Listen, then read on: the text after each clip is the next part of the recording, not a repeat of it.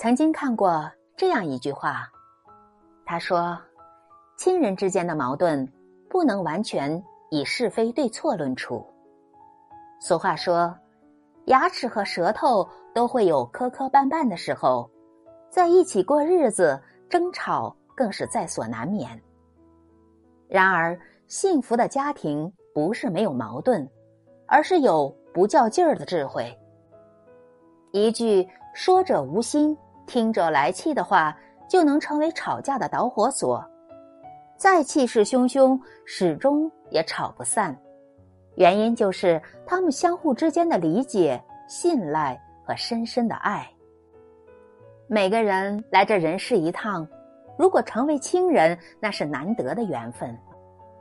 有矛盾时，静下心来沟通才是最重要的。正如《傅雷家书》中的一句话。理直也不要气壮，得理也要饶人。